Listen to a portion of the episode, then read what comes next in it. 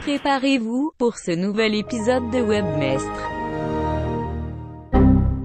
Bonjour Kevin. Salut Frank. Comment ça va? Ça va bien toi? Ça va super bien. Passez une belle journée? Une super belle journée. Est-ce que tu as un mauvais coup à nous partager cette semaine? Euh, vite de même, non? Pas de mauvais coup. Assez relax. Pas de mauvais coup. Pas de mauvais coup. Je Pas de bon sage. coup non plus? Hein? Pas de win? Pas de, pas de bon coup? Pas de win? Euh, je suis en milieu de projet, en fait. J'arrive à la fin du projet, mais j'ai rien commencé de spécial ou rien de nouveau euh, cette semaine. là. OK, mais ça peut être l'autre semaine d'avant, ça peut être l'autre semaine d'avant, l'autre semaine d'après? Euh, on a fait des podcasts. Ah, yes sir. Bon, ben moi j'ai un mauvais coup à partager. Euh, Vas-y. Je sais pas si tu as remarqué, mais le micro en face de toi est pas pareil. Fait que Ah, j'ai, ben oui, j'ai investi dans du nouveau matériel pour qu'on ait un meilleur son. Fait que j'espère que nos auditeurs vont apprécier. Et Moi, j'apprécie, en tout cas. Je sais que tu apprécies. Et en plus, j'ai as fait partie de l'équation pourquoi j'ai choisi ce modèle Ouais. de micro-là. Fait que c'est mon win cette semaine. Pourquoi tu as choisi ce micro-là? En grande partie parce que, parce que toi, tu l'aimais. Sais-tu pourquoi moi je l'aimais? Euh, toi, tu l'aimes parce que tu le trouves beau. Parce qu'il vaut cher. Co- comment dire ça poliment? Euh, poule de luxe? en général, quand j'aime quelque chose. Général, ça coûte cher quand Kev aime quelque chose. Fait que Kev, il a le gros char, pas de micro. Moi, j'ai le micro, pas de char. De quoi qu'on parle cette semaine, mon Kevin? Shopify. Shopify. Fait qu'on va mettre un notre peu... nouveau bébé. notre nouveau bébé. On va se mettre un peu en contexte. Euh, arrête de faire des clins d'œil à ta blonde en parlant. Elle m'a envoyé en arrière-plan. Merci, Carissa. Tu sais qu'on paye l'éditeur à minute? Bon, fait que, oui, pourquoi qu'on parle de Shopify? Ah, en fait, on a un nouveau projet ensemble de Shopify. Ça va être notre pre- premier euh, e-commerce Shopify ensemble. Ouais. Le premier Shopify tout simplement aussi. Fait qu'on a toutes les deux, c'est notre premier Shopify. Notre... Ça fait longtemps qu'on n'a pas fait de projet ensemble. Fait que ça, c'est cool. ouais. On a fait bien du e-commerce ensemble, mais ça, c'est le, le premier sur Shopify. Une chose qui est cool, c'est qu'on passe, c'est plus qu'un site, c'est 12 sites qu'on rapatrie sur deux. Euh, fait qu'on va passer de différentes plateformes de PrestaShop, Magento vers Shopify. Fait que ça va être notre aventure. Et on a décidé de partager un peu avec vous qu'est-ce qui, qu'est-ce qui nous arrive, comment, comment qu'on vit ça. Fait qu'on n'a pas la position d'expert. On n'est pas comme des experts en Shopify. On veut juste partager avec vous dans les prochains épisodes comment ça avance notre projet sur Shopify. Justement, notre épisode d'aujourd'hui, dans le fond, on a appris un peu, là, on a pris des bases pour commencer le projet, puis on vous informe au fur et à mesure. Fait que C'est ça. on part de zéro. Yes, sir. Si on fait une suite à ça, peut-être qu'on va être rendu expert. C'est euh, sûr qu'on va être rendu expert. On n'a pas le choix. on n'a pas le choix. Le, les clients payent notre expertise. On l'a dit dans un autre épisode. Drette ça. Moi, je vais commencer par un peu, euh, je vais mettre un peu en contexte pourquoi le choix de Shopify, pourquoi euh, je pense que ça vaut la peine qu'on s'attarde à ça, comme toutes les plateformes. Fait que premièrement, moi, ce que j'aime beaucoup de Shopify, c'est le fait qu'il héberge pour toi tout le, côté gestion de serveur, gestion de plateforme. Euh, ce qui a de l'air- ce a de l'air niaiseux, mais les clients, d'un coup, qui ont payé pour leur site web, généralement, ils n'ont pas le goût de te payer nécessairement à tous les mois pour faire des updates ou tu finis par les faire, tu les charges pas, c'est pas. tu sais, Donc, tout s'enlever cette espèce de pression de gestion, de mise à jour de logiciel, de côté serveur. Donc, ça, je trouve ça super intéressant. L'autre chose que je trouve intéressant, c'est toutes ces plateformes-là, que ce soit Wix, Squarespace, il faut commencer à apprendre à travailler avec et non contre eux. Euh, je pense Ouais. qu'ils ont sorti quelque chose de, de bien. C'est là pour nous aider. Leur but, c'est pas de nous nuire, c'est de nous aider. Nous, maintenant, notre travail change. C'est plus de juste gérer un serveur, c'est plus là que la valeur est, mais d'aider nos clients à utiliser ces technologies-là. Puis en même temps, ils nous enlèvent rien, hein, parce que dans le fond, le stress, le trouble que ça apporte d'héberger un e-commerce normalement versus ce que ça rapporte par mois, puis tandis que là, euh, Shopify, c'est eux que le client paye pour le, le, le hosting, mais dans le fond, tu as une commission à la fin. Fait que, C'est ça. Fait que ça, fait c'est. que dans le fond, t'as le, le pourcentage de la commission est peut-être pas nécessairement aussi élevé que celui que si tu aurais hébergé, mais Ben, d'après moi, oui. Parce Sûrement, ouais. d'après moi, le un dans l'autre, ça dépend toujours combien tu charges. C'est que l'hébergement, moi, selon moi, ce qu'il faut comprendre, c'est que l'hébergement, c'est une business en tant que tel. ouais. Fait que si tu es indépendant comme nous autres, l'hébergement, c'est juste un paquet de stress inutile parce que tu payes pas. Tu sais, moi, je paye mes frais. En gros, là, grosso modo, l'hébergement, malgré que j'ai une vingtaine de clients, je paye juste les frais de tout ce que ça me coûte à gauche, à droite. Puis il y a toujours un moment donné que faut, comme, comme justement avant de. C'est même pas moi qui l'héberge, mais on avait un trouble de serveur juste avant d'enregistrer. On enregistre un peu plus tard parce qu'il a fallu que je gère ce mal de tête-là, qui est même pas le mien, mais il a fallu que je le gère pareil. Fait que c'est beaucoup de perte de temps. souvent aussi, le, les, programmeurs qui, eux, fournissent l'hébergement, même s'ils devraient juste laisser ça à un, hébergeur, en fait, là, ils finissent par, mettons, euh, pas faire les mises à jour PHP, les, ça. Ils, font les mises à jour sur le site web, mais le serveur devient de plus en plus vieux. Puis souvent, ça cause problème. Quand je travaille sur des sites qui ont déjà été programmés par d'autres mondes, euh, souvent, j'essaie de faire les mises à jour, par exemple, WordPress, puis là, whoop, PHP marche pas. Euh, Function deprecated, ou, ou ils utilisent une nouvelle fonction.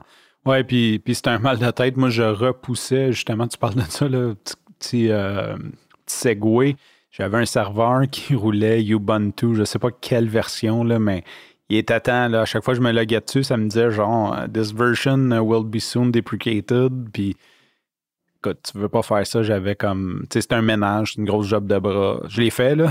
J'étais content de l'avoir fait, mais ça m'a pris euh, un bon deux jours de, de, mettre en ligne, de checker, de vérifier, euh, de est-ce que c'est bon, est-ce que ça a passé, est-ce qu'il y a des erreurs, les DNS, est-ce que. En tout cas. Fait que Shopify, c'est pas un ennemi, c'est un allié. oui, c'est un allié. Puis tu fais un très bon segue sur le fait que euh, ce qu'on remarque, mais ils semblent beaucoup vouloir nous aider.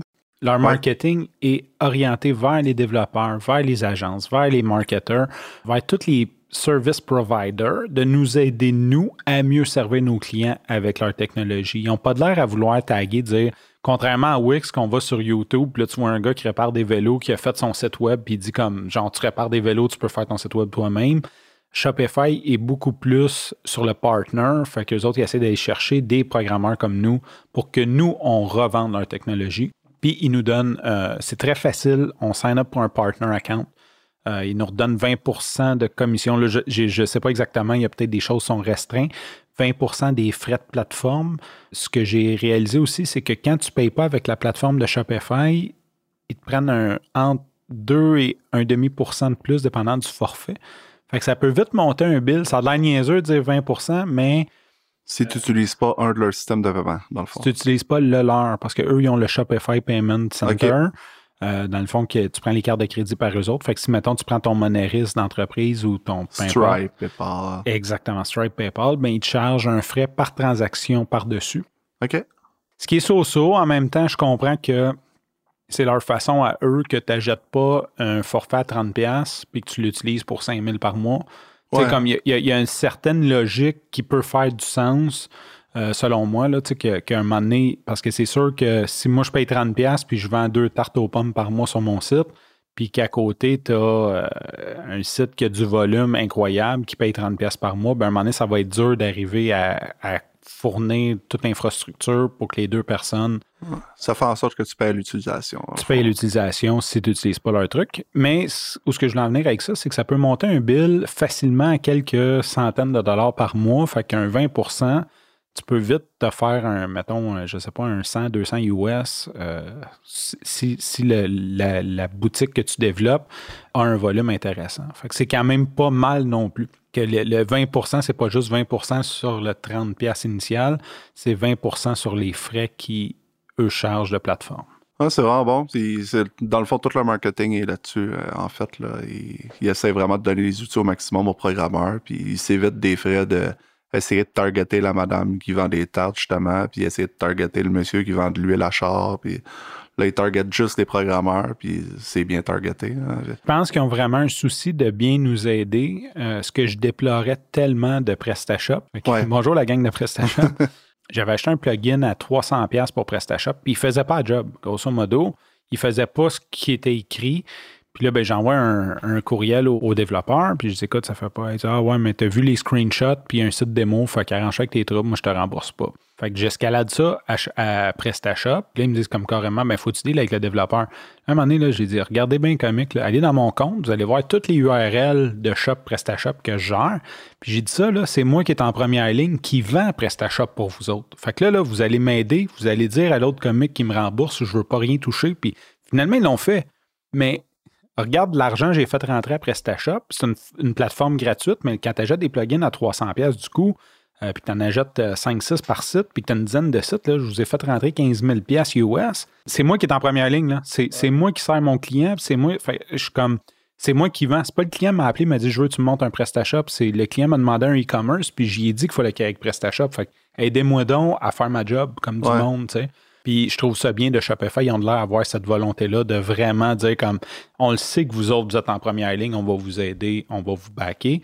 Puis justement, quelque chose que j'ai bien aimé, euh, un des sites qu'on fait, je voulais m'assurer que les produits qu'on vend étaient supportés par leur plateforme, qu'elle n'allait pas dire comme qu'on n'allait pas avoir de problème avec ça. C'est rien d'illégal, mais je voulais juste m'assurer, comme c'est dans le alimentaire slash santé, qu'elle n'allait pas avoir de problème euh, du style euh, on monte la shop, puis finalement ils disent comme euh, ouais, ben, selon nos policies, ça n'a pas le droit de vendre ça. Donc j'ai confirmé avec eux. J'ai envoyé un courriel au support de partner pour de vrai une demi-heure plus tard. Ils m'ont répondu. J'ai pas une réponse genre automatisée il a vraiment été voir le site, il a dit il n'y a aucun problème, on vous supporte, euh, tata. Euh, ils ont vraiment comme pris le temps de me répondre. Après, je leur ai demandé si leur plateforme de paiement n'était pas supportée parce que le client utilise la, sienne. Est-ce que je pouvais développer ma propre plateforme de paiement? Ils m'ont aligné vers la bonne ressource, mais tout ça comme rapidement, dans un délai plus qu'acceptable. Fait que c'est le fun aussi parce que c'est pas juste comme on market ça, mais dans les faits, ils l'ont fait. Hmm. très cool. Fait que veux-tu nous parler un peu, euh, ça me semble que je commence à être essoufflé, est-ce que ça, te tente de nous parler un peu de la partie que toi, tu as lu, tu as regardé en tant qu'intégrateur front-end? Moi, j'ai plus le côté, là, j'ai parlé plus du côté business de Shopify, côté front-end integration. ça, dans le fond, mon, mon, mon, projet à moi, c'est vraiment de faire tout ce qui est côté front-end, donc intégrer le design, euh, euh, tout ce qui est affichage. Euh, j'ai checké beaucoup, euh, premièrement, le système de templating de, Shopify. Shopify utilise Liquid, qui a été développé par eux justement. Donc, j'ai été lire là-dessus. Il y a vraiment beaucoup d'options intéressantes, que ce soit l'insertion d'images. Tu peux passer des filtres, des propres property infini. Là, par exemple, euh, tu peux y mettre un filtre, euh, je veux que cette image-là soit en, noir et blanc ou je veux que cette image-là soit 200 par 200 pixels. Puis dans le fond, Shopify utilise un CDN. Puis quand tu cadres l'image, lui, il va automatiquement aller la cropper comme tu l'as besoin. Il y a process avant de l'envoyer. Euh, puis fait que c'est cool parce que tu uploads juste un format d'image en fait là, puis lui il génère ceux que tu as besoin tout simplement versus par exemple WordPress là, que souvent quand tu uploads des images, tu en as 10 versions différentes puis tu as pas vraiment de besoin. lui, c'est ça, il fait ce que j'avais trouvé vraiment intelligent, euh, c'est qu'il fait on demand. Fait que tu dis moi mon cart qui a 400 par 400, ma photo de carte a 400 par 400, ben tu dit comme en paramètre, celle-là, le 400 par 400, il va juste cropper celle-là 400 par 400 au lieu d'avoir WordPress avec ses 22 image types, que le thème, t'en as rajouté une dizaine. Là, tu uploads une photo une fois, puis ça te crée 30 fichiers différents, quand probablement que ces 30 fichiers-là. Encore là, autant côté optimisation que côté aider le programmeur, c'est vraiment de spot. Là. Dans, le CDN est inclus par défaut, il est déjà configuré. Euh, tout ça, tu n'as pas besoin de faire plein de variantes d'images, il génère tout ça automatiquement. Fait que ça, c'est super bien. Euh, côté CSS, moi, j'utilise SAS. Puis euh, lui, il génère ton SAS automatiquement. Je regardais parce que quand, quand je programme WordPress, par exemple, je suis habitué de travailler en local. Là, vu qu'on parle de Shopify, je peux pas travailler en local. Fait que je me demandais comment j'allais process mon CSS. Puis euh, finalement, il fait tout lui-même. Fait que je sauvegarde mes fichiers en .scss. Puis Shopify, il load puis il génère automatiquement. Wow.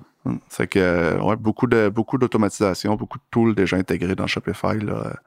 C'est, super bien fait. Là. Puis Liquid en termes de, de syntaxe, ça ressemble à quoi?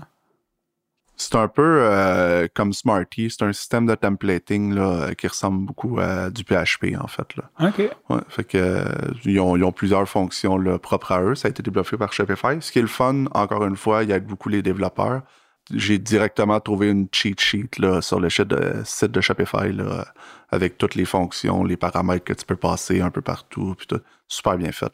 OK. Fait que vraiment, sur le site, c'est pas un blog à part, le site de Shopify t'a donné les dans la section pour faire.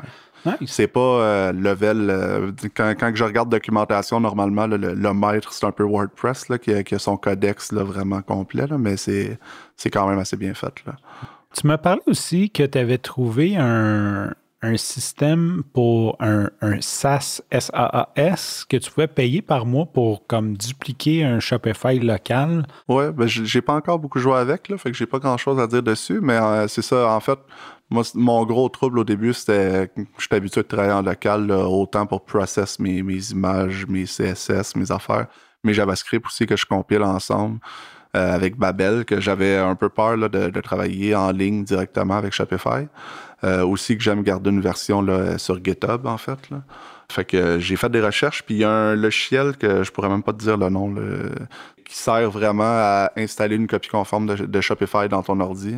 C'est à moitié en ligne, à moitié sur ton ordi. Puis lui, euh, il génère un, un, IP là, où ce que tu peux aller regarder ton site là, sur ton ordi. OK. puis que ça avait de l'air bien. Je, vais pouvoir plus en parler la prochaine fois qu'on fait un épisode, mais. Puis euh, pour GitHub, il me semble, c'était le logiciel? À un moment donné, tu m'as dit que tu avais trouvé une solution pour peut-être avoir une copie des fichiers en local dans ton GitHub. C'est avec ce logiciel-là. Fait que, parfait.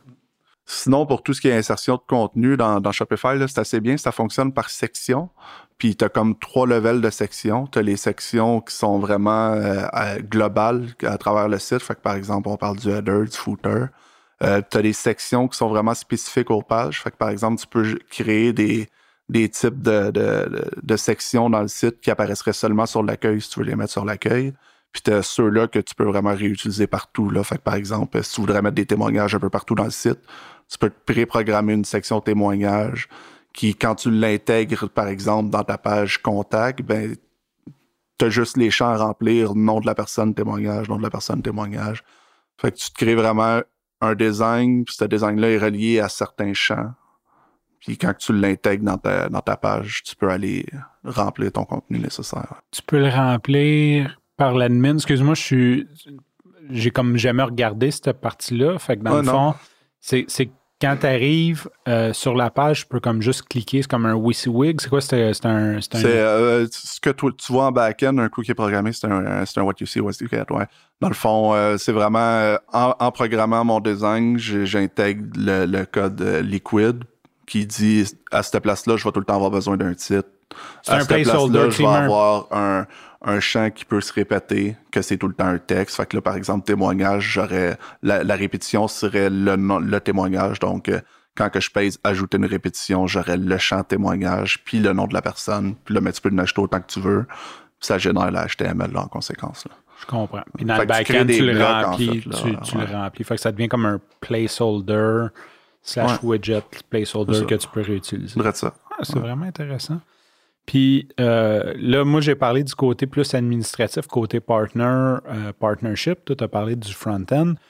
Mon autre mission à moi, c'était de transférer des produits. là, là, là, là, de Fit It de Chan.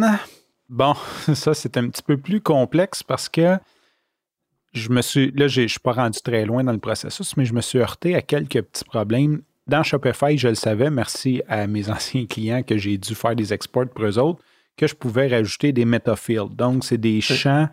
Tu peux créer des variables. Tu crées un scope. Tu peux le mettre global ou tu crées un scope. Puis tu peux rajouter des variables, mettons, pour tes produits, pour tes catégories, pour tes. C'est des collections, là, mais pour peu importe ce que tu as, tu peux rajouter des champs custom. Fait que ça s'appelle des metafields. Par contre, Shopify n'ont pas fait ça très simple pour les intégrer. Fait que quand j'ai exporté mes produits, j'ai dit je vais essayer comme je, je suis toujours euh, partant pour la chose la plus paresseuse comme je suis bien habitué de faire de l'export en CSV, j'ai dit je vais juste exporter dans le bon format que Shopify veut et j'en ai déjà fait pour des clients de l'export CSV pour transférer dans le Shopify. Fait que, seul connu, je peux même réutiliser du code que je connais. Et je me suis rendu compte que je ne pouvais pas importer de metafield dans les produits par CSV. Tu peux dans les catégories d'un client, mais pas d'un produit. Je ne sais pas pourquoi, c'est une limitation. Donc, je ne pouvais pas le faire. Ce qui m'a forcé à passer par l'API. Par l'API, tu peux mettre des, des Fait que ça, ça a été un petit peu un petit pain euh, à, comprendre.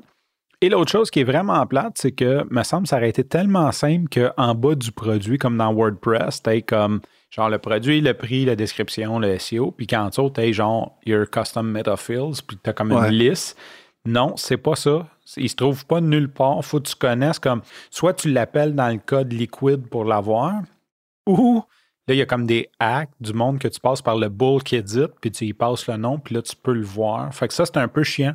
Fait que tu passes des, sais, comme nous autres, on a des produits, mettons, genre des, des, des starting price pour le produit. Euh, bon, mais c'est un champ de plus. Je, là, je, l'ai dans la base de données, mais c'est comme pas super évident. Puis, il faut que j'entraîne le client à faire ses modifications lui-même. Fait que ça, ça va être un pain point. Tu sais, genre, faut que tu copie-colles un URL, euh, bulk edit product, euh, ben, comme avec un query genre metafill égale euh, starting price. Quand dans le fond, tu sais, je, ça, je le comprends pas pourquoi que Mais on c'est peut aussi. pas juste le faire.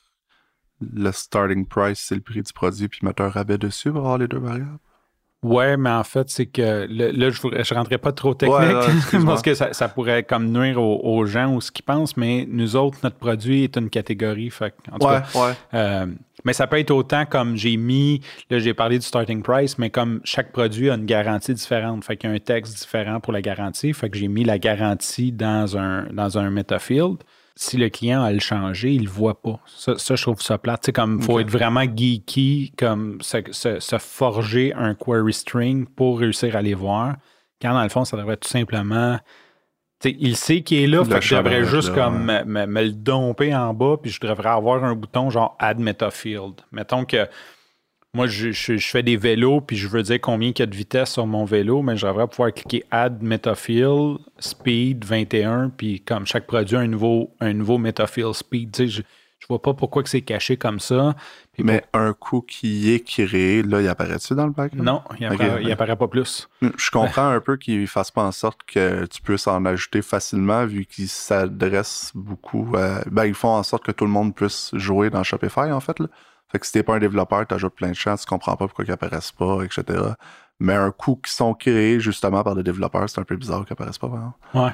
Au moins, au, Au minimum. moins, quand il est créé, au il devrait minimum. apparaître. là. Mais même, ça doit être un pain point parce que chaque shop a ses maudits champs variables. Tu sais, je suis. Moi encore, j'ai l'impression qu'ils veulent être un peu le, le- l'iPhone, si on veut, de- du e-commerce. Ils veulent être simple, utilisable par tout le monde. Il doit y avoir veulent- des apps parce qu'ils vendent des apps. Fait que tu dois avoir des apps qui te permettent de le faire. J'imagine que tu payes tant par mois pour l'avoir. Je trouve quand même que ça manque. Chaque e-commerce que j'ai développé a ses besoins spécifiques. Il faut Ouais. toujours que j'extende la base de données pour rajouter que ça soit un code fournisseur qui n'a pas rapport avec les autres, que ça soit, tu sais, il y a toujours quelque chose. Fait que je trouve ça plate que si c'est pas là qu'il faut. Puis aussi dans le processus, c'est que la personne va le gérer. Moi, je le sais, je suis programmeur, je me fais un processus, mais la personne va le gérer, elle le verra pas. Elle va le changer, puis si maintenant elle a besoin de changer la garantie, ben, elle le verra pas. Tu sais, c'est le fun. En tout cas, ça, ça, je trouve que ça manque un peu. Euh, j'ai beaucoup aimé l'API, ça va sincèrement bien. J'ai installé euh, un SDK euh, sur GitHub, je n'ai pas le nom exactement, là, il y en a deux, trois. Euh, j'ai installé un SDK, j'ai cloné le repository, puis j'ai inclus l'autoload, puis euh, même pas j'ai passé par Composer. Ça marche, sincèrement, j'ai rentré mon API key, puis je me connecte, puis je suis capable d'aller chercher mon information, d'aller en pousser. Ça, ça s'est vraiment bien fait, là. Euh, Une heure ou deux, puis je suis déjà en train de pousser mes produits. C'est plus la logique, vu qu'on a une structure différente, c'est plus la logique de bien le pousser qui est ma difficulté présentement, de bien comprendre comment que Shopify fonctionne pour, que j'y pousse les bons éléments aux bons endroits, mais sinon, ça se fait bien. Par la suite, j'ai commencé à transférer un site de Magento vers Shopify. Et là, j'avais pas le coup de coder. je connais moins Magento. Hein, j'ai jamais beaucoup aimé Magento parce que je l'ai moins utilisé, puis j'ai jamais été. Et c'est des, c'est un c'est des sites plus simples, donc pour notre client. Donc, j'ai pas voulu pousser la réflexion trop loin. J'ai tout simplement installé une app euh, qui est XLFI qui permet de d'importer, exporter en fichier CSV, Excel, euh, des produits. Fait grosso modo, j'ai fait un, export CSV dans mon Magento, je l'ai réimporté dedans et ça n'a pas marché. Comme d'habitude, ça a marché, mais ça a tout créé un peu tout croche. J'ai eu un bon ménage à faire, mais ça a au moins tout transféré mes images, mes textes, mes descriptions, mes prix. Il a juste voulu que je regosse. En fait, c'est Catherine, merci mon amour, euh, qui, s'est occupée à la tâche de faire le ménage parce que quand c'est répétitif, je perds, euh, je perds souvent vite le, le- le focus. C'est là qu'on tombe en amour avec le, le- système de facturation de Shopify. Si t'aurais acheté le plugin 300$ pour qu'il marche pas, euh, C'est ça, là, tu exactement. l'as payé 5$ pour un mois, ça ne le payera plus, j'imagine. Ben, je l'ai payé 20$. Ouais, c'est une chose qui est 20$. Théoriquement, je vais le payer juste un mois. Euh, parce que euh, on va euh, d'un coup que l'importation va être faite, j'en ai plus de besoin.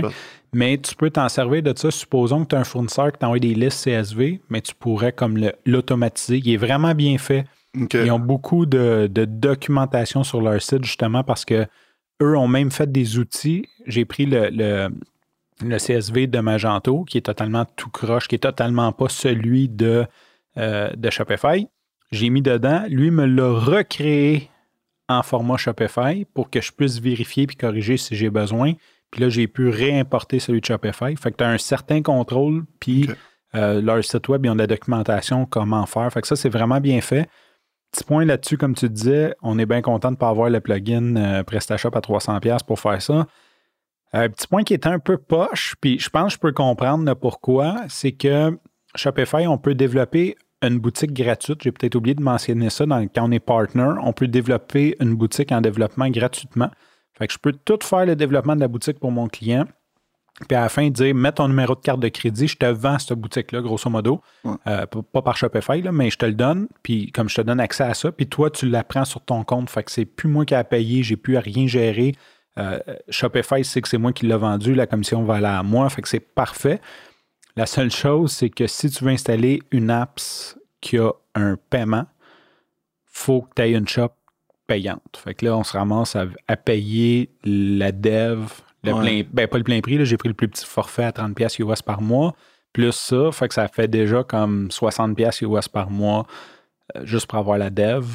Quand dans le fond, tu sais, ce site-là, il n'y a, pas d'URL, il n'y a pas rien. Fait que ça, c'est un peu.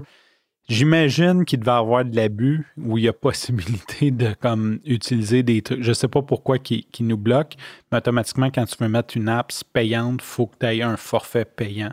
OK. Fait que là, ça devient un peu chiant. Puis le forfait payant de base, ben, il est moins généreux que le forfait développement. Forfait développement, je peux donner des accès à tout le monde. Là, là, j'ai juste deux accès. Fait que, tu sais, c'est comme. Je trouve ça un peu. Ça, ça, c'est un petit peu poche euh, là-dessus. Mais là, un coup que tu as payé ton plugin, tu peux-tu remettre le site Ouais, en je, dev? peux, je peux le remettre en, en dev gratuit. Je pense que Au oui, moins. sauf que est-ce qu'on va avoir besoin? On va avoir besoin de tester notre plugin de, de, de paiement. notre- Exactement. c'est- Fait, fait que ça, je pense pas que je vais arriver au point que n'importe quel maudit plugin qu'on va vouloir payer pour sauver du temps, parce que j'aimais beaucoup mieux payer 20$ un plugin euh, que d'en développer un. que de Ouais. développer avec l'API, de commencer à les fouiller dans Magento puis d'en développer un pour moi-même. Fait que, tu sais, dans le fond, c'est pour ça que je payais, mais c'est sûr qu'il y a quelque part dans le processus, euh, si on a quelque chose qu'on peut acheter un plugin à, à 20$ US, mais on va l'acheter et non une app à 20$ US au lieu de passer 6 heures à développer ça. Ouais. Fait, que- fait que c'est sûr, je, je m'attends à ce qu'à un moment donné, on en ait besoin de toute façon. Fait que je le cancellerai probablement pas juste pour ça. Mais oui, théoriquement, là, j'ai fini, je pourrais le remettre en dev. Euh, L'idée aussi, c'est qu'on veut sortir les sites d'ici quelques mois.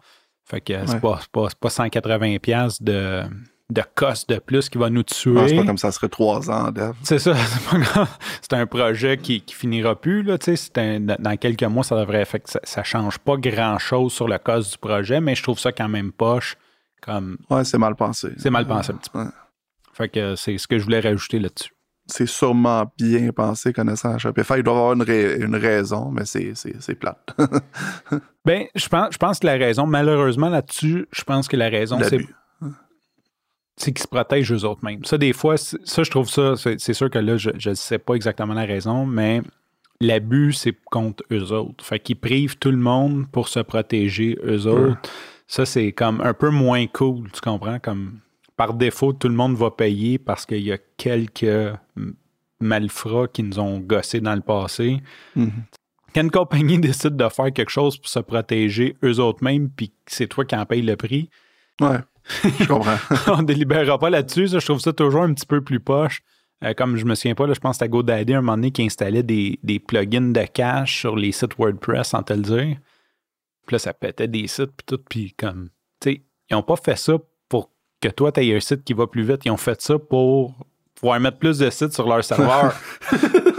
ils ont fait ça pour- ça. c'est ça, ils ont fait ça pour s'aider eux autres. Ils n'ont pas fait ça pour t'aider toi. Peut-être qu'au final, ça t'aide, mais tu sais, il y a comme un côté un peu, un peu abstrait à ça. T'avais-tu d'autres choses à rajouter sur euh, notre ami Shopify? Je pense que ça fait le tour ce que j'ai appris pour le moment. Yes, sir, page Facebook.